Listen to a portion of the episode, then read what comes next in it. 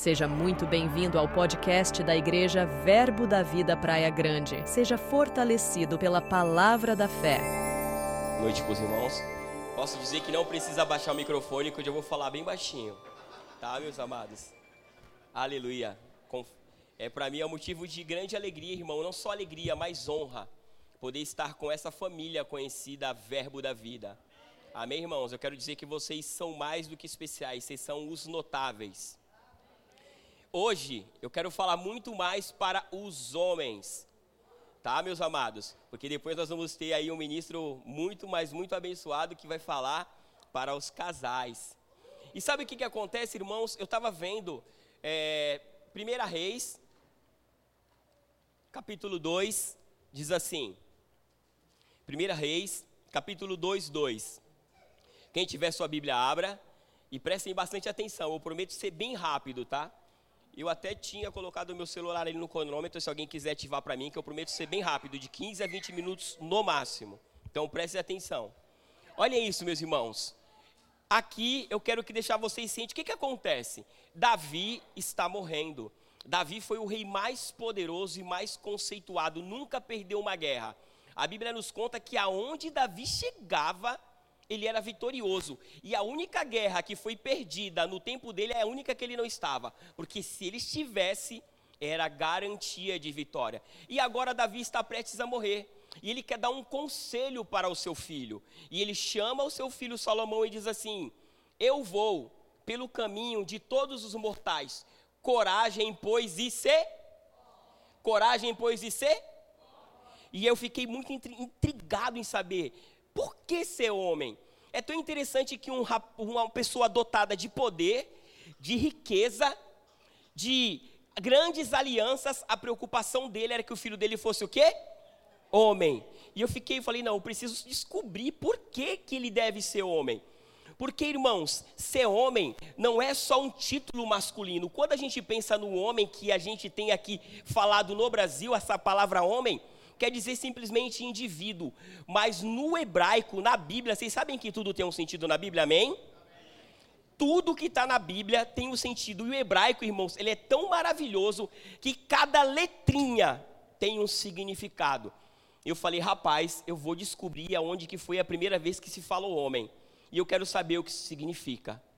Vamos lá para Gênesis 1, 26? Aleluia. Gênesis 1, capítulo 26. Aliás, versículo 26. Olha aqui, Gênesis 1, versículo 26. Foi eu que falei errado, né, irmãos?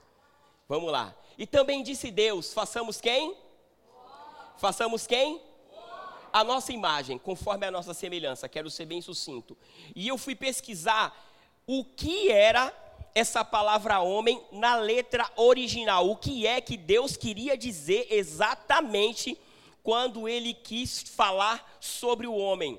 E sabe, olha que interessante, essa palavra é o que Deus usa depois para nomear ele, quer dizer Adão. Quer dizer Adão ou Adam, que basicamente quer dizer aquele que foi tirado da terra. Mas o mais interessante é que cada letra desse nome tinha um significado especial.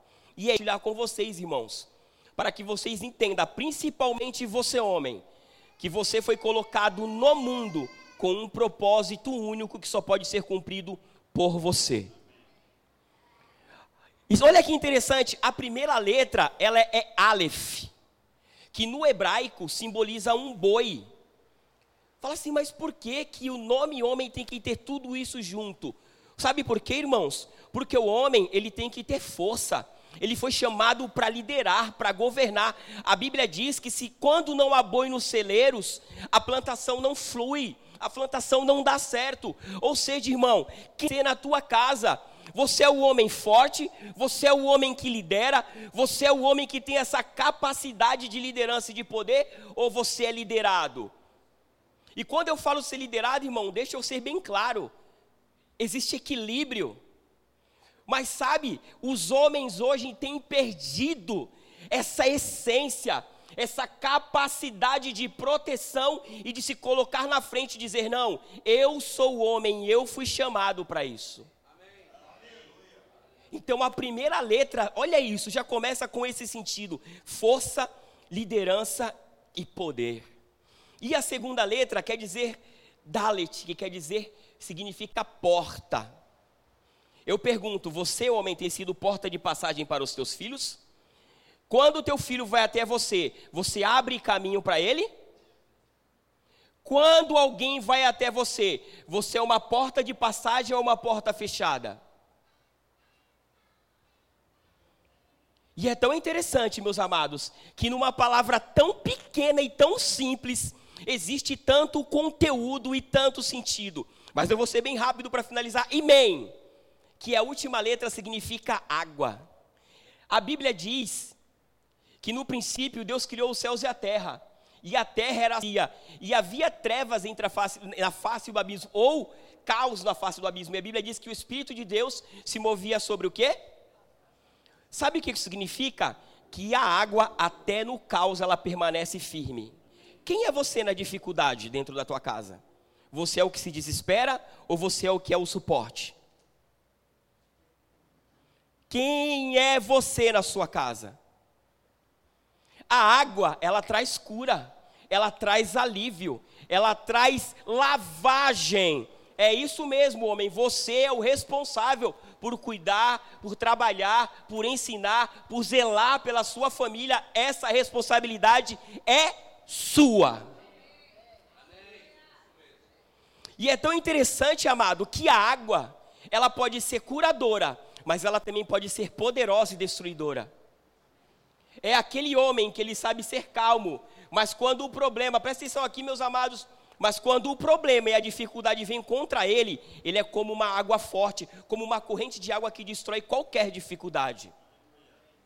Sabe, meus irmãos, eu fico pensando um pai, ao invés de traçar ordens, de falar para o filho dele, filho, eu quero que você coloque o exército desse lado, o exército do outro lado, ele não, ele só está preocupado que, a, que, a, que aquele homem, que Salomão seja o quê?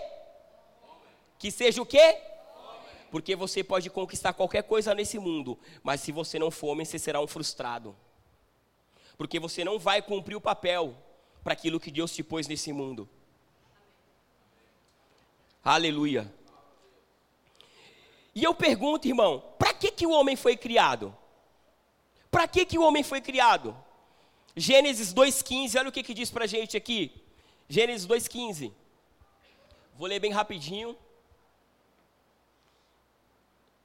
Tomou, pois, o Senhor, Deus, o homem, e o colocou no jardim do Éden para. E o. Uau! Cultivar e guardar. E eu também quero pesquisar, fui pesquisar sobre isso. E eu descobri que o homem, ele é um gerador e protetor da vida. Você já imaginou a capacidade que o homem tem no mundo?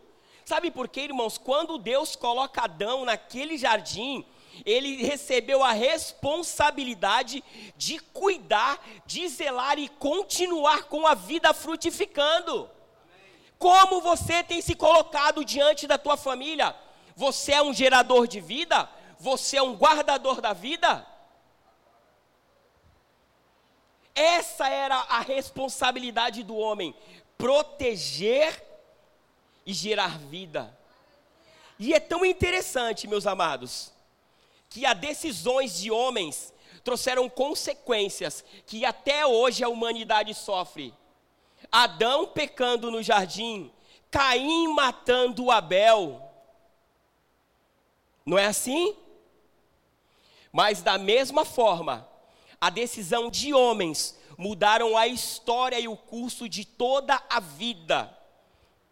Noé, que construiu uma arca para sua família. Olha que interessante, 120 anos Noé construindo uma arca.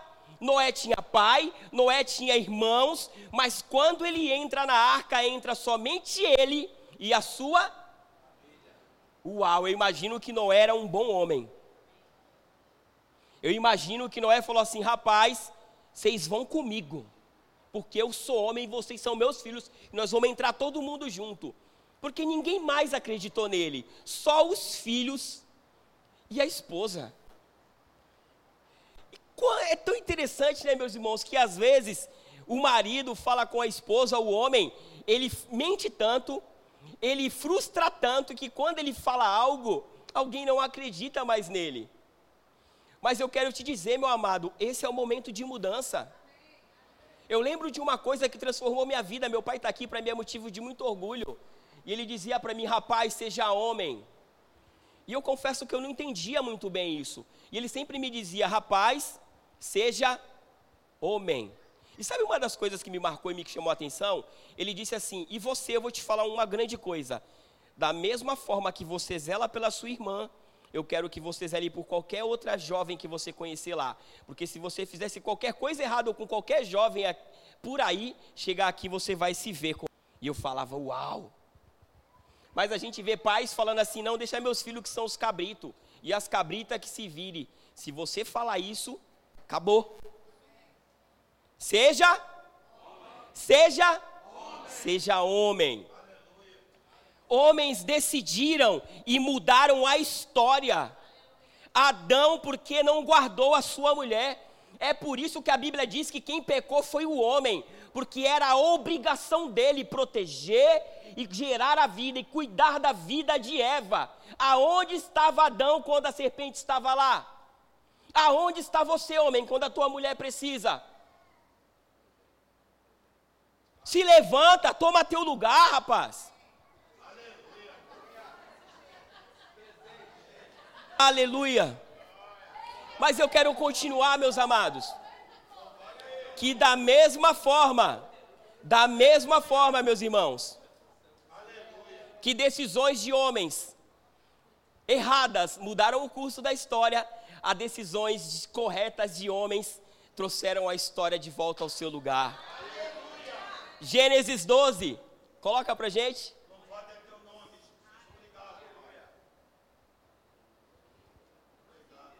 Aleluia, Jesus. Ora, disse o Senhor a Abraão: Sai da tua terra e da tua parentela e da casa de teu. Outra, ou em outras palavras, ele diz: Rapaz, para de depender do teu pai. Larga todo mundo e ser. Homem. E ser. Homem. E ser homem e vai para a terra que eu te mostrarei. E continua na história, vocês já sabem que Abraão foi. E a Bíblia diz que nós somos filhos de quem hoje? Por causa de um? De um homem. Você tem ideia, homem, do que a tua vai impactar teus filhos, tua mulher e a tua geração em volta? Aleluia! E por que não falar sete? Vamos colocar aqui. Aleluia, Romanos 5,17 se pela ofensa ou por meio de um só reinou a morte, muito mais os que receberão a abundância da graça e o dom da justiça reinarão em, em, em vida por meio de um só, saber quem? Algumas versões dizem até se por um homem. É que essa versão não diz, ou seja, por quem entrou o pecado e por quem saiu o pecado. Então o homem tem que fazer o que quando o pecado entra na casa dele? botar para fora. E é tão engraçado que Jesus é conhecido como filho do. Porque tem gente que fala, mas Jesus era Jesus. Mentira. Ele era 100% Deus, mas 100% homem. Glória a Deus. Aleluia. E sabe o que é mais? Para você ser homem, não importa a família que você veio, não importa o que aconteceu até hoje na sua vida, porque ser homem é uma decisão. Diga, ser homem é uma decisão. Ser homem não é um sentimento, não é uma expectativa, é uma sua de ser homem. Aleluia. Vou colocar para vocês, irmãos, como um homem pode impactar um destino. Isaías 38, capítulo 1, olha o que, que diz para gente. Olha que interessante. Isaías 38, 1. Se conseguir colocar na área para gente, melhor, tá? Isso. Naqueles dias, adoeceu Ezequias de uma doença, de uma enfermidade mortal. Veio ter com ele o profeta Isaías, filho de Amós, e lhe disse: Assim diz o Senhor: Põe em ordem a tua. Não foi o reino, preste atenção. Não foi o reino não foi a sua vida espiritual, foi pôr em ordem a sua, porque morrerá e não viverás. Vocês conhecem a história? A Bíblia diz que Ezequias se arrepende, ele chora e no mesmo instante, Deus manda o profeta voltar e dizer que acrescentaria a ele 15 anos de vida. Mas olha que interessante, irmãos. Agora coloca aqui Isaías 39, 6. Eis que virão dias em que tudo quanto houver em tua casa, com que entesouraste teus pais até o dia de hoje, será levado para a Babilônia. Não ficará coisa alguma, disse o Senhor. Continua. Os teus próprios, os teus próprios, que tu geraste, tomarão para que sejam eunucos no palácio do rei da Babilônia. Continua. Olha a resposta de, Isaí, de Ezequias. Então disse Ezequias, o quê? Boa é a palavra. Vocês entendem o que, que é isso? Quando ele ia morrer, ele chorou até obter um milagre. Mas agora ele sentencia a geração dele a virar eunuco, ele diz que o quê? Um pouquinho d'água aqui, meus irmãos. Em outra palavra, ele diz: não é comigo mesmo, eles que se virem. E tem pais assim, tem homens assim, que não estão nem aí. Quando é com eles, eles choram, eles lamentam, eles se levantam, mas quando é na hora de buscar pelos seus filhos, simplesmente dizem. E sabe o que é interessante? Era um rei, tinha tudo. Ele não podia chorar agora da mesma forma e pedir clemência pelos filhos dele, mas ele falou: rapaz, eu tô rico, tô próspero, se eles viram eunuco, se eles for escravo, problema deles. Eu quero te dizer, homem, se você faz isso, ou se você já pensou assim, você está errado. O homem, ele diga comigo, ele gera e protege a vida. Ele gera e protege a vida. É a tua obrigação. Vou continuar, irmãos, para me finalizar. Eu gostaria de ler também com os irmãos no livro de 1 Samuel 22, 2. Olha que interessante. Porque tem gente que chega aqui e fala assim: não, irmão Cosminho, mas eu sou assim porque meu pai, porque alguém fez isso comigo, ou porque no lugar onde eu moro todo mundo é da pá virada, porque aonde eu morei, ou aonde eu vim, um monte de desculpa. Diga: ser homem é uma decisão, não é um sentimento. Ajuntaram-se a ele todos os homens que se achavam em e todo homem endividado. Olha isso, todo homem o quê? E todos amargurados de e ele se fez chefes deles, e eram deles uns 400. O que, que acontece aqui? Para que vocês se situem. Davi foge, vai para uma caverna chamada Adulão. O negócio está ruim para Davi, e agora a Bíblia nos conta que se ajunta a ele 400 pessoas que em outros lugares diz que eles eram beberrões, que diz, ou seja, os piores dos piores se juntaram com quem? Com Davi. Mas você lembra que Davi deu um conselho para Salomão que ele fosse o quê? Aleluia. E quando alguém que é moleque se junta com um homem de verdade, ele não tem outra escolha a não ser virar o quê? Homem. Agora continua, irmão, 2 Samuel 23, 9 e 10. Lembra que a gente falou de homens endividados, em aperto, amargurados de espírito, vamos traduzir, depressivos, tristes, cabisbaixos, sabe aquele homem vida, que ele está sempre para baixo? Eu sei que não tem ninguém assim, aqui, né? Aqui é todo mundo, todo mundo homem. Olha que interessante isso. Eles eram endividados. Ó, presta atenção agora aqui, irmão, para a gente finalizar.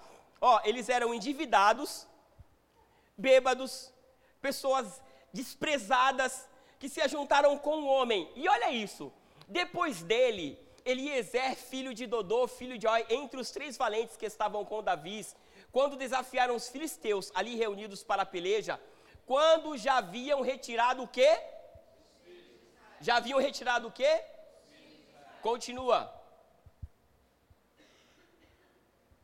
Ele se levantou e feriu os filisteus, até lhe cansar a mão e ficar apegado à espada. Naquele dia, o Senhor efetuou grande livramento e voltou, naquele dia efetuou grande livramento, e o povo voltou para onde Eliezer estava somente para tomar o quê? Uau! Todo mundo, ó, deu no pé. Mas o que antes era um beberrão, o que antes era um amargurado de espírito, ele disse: Se ninguém quiser ir para a luta, eu vou sozinho.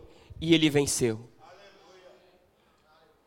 Não importa da onde você veio, não importa quem te gerou, não importa onde você mora, se você decide ser homem, lá você vai ser um vitorioso. E olha que interessante, aqueles que até fugiram também vão colher das suas vitórias. E você vai olhar e talvez fique assim, mas será que é justo? É. Fica tranquilo, porque as pessoas precisam conhecer que existe um Deus que dá para você ao ponto de sobrar para eles. Continua, próximo versículo. Depois dele, Samar o Aratita, quando os filisteus se ajuntaram em lei, onde havia um pedaço de terra cheio de lentilhas, e o povo fugiu diante de quem? Continua. Pôs-se Samar no meio daquele terreno, e o defendeu, e feriu os filisteus, e o Senhor efetuou grande livramento. Continua. Vamos falar por aí. Olha que interessante. Mais uma vez, alguém se encontra sozinho num campo de lentilha, que era aquilo que os filisteus. O que, que acontecia? Israel plantava e os filisteus vinham e pegavam a colheita. Enquanto todo mundo fugia, um homem decidiu se colocar. Agora você fica pensando, um homem só vencer uma, um exército de pessoas. E olha, irmãos, eu não sei qual é a tua desculpa na hora de dificuldade, porque o homem de verdade ele não recua nunca. O homem de verdade, quando tudo parece estar difícil, ele se põe no meio e segura a situação. É para isso que Deus te chamou, para se colocar no meio do campo e proteger o alimento da tua família. Não permitir que o diabo roube a palavra, não permitir que o diabo roube a benção, não permitir que o diabo roube a paz da tua esposa. E eu te pergunto: quem é você? Qual o papel que você tem executado? Salmos 16, 3, e vou finalizar. Eu acho que já deu meus 15 minutos. Já, né? Eu, falei para colocar ali. Já deu? Vou finalizar agora. Olha isso. Você consegue colocar. Ah, não, tá, dessa dá para valer. Vamos, todo, vamos ler todo mundo junto? Um, dois, três.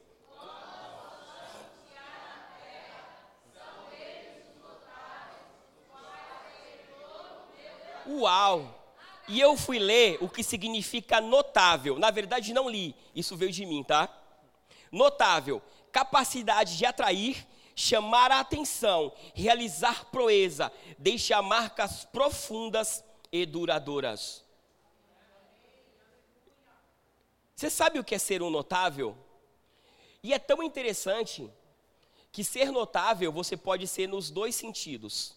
Você pode ser alguém que é notável do lado negativo, como você pode ser alguém que é notável do lado positivo. Quem é você nessa história? Qual marcas você tem deixado no mundo? Quando as pessoas olharem para você, vão dizer: Uau, aquele homem faz falta. Uau, aquele homem passou por aqui e deixou marcas profundas e duradouras. Amém, meus amados? Que Deus abençoe as suas vidas. Glória a Deus, aleluia. Eu fico por aqui. Tem mais um pouco de coisa, mas deu meu horário, né, meus irmãos?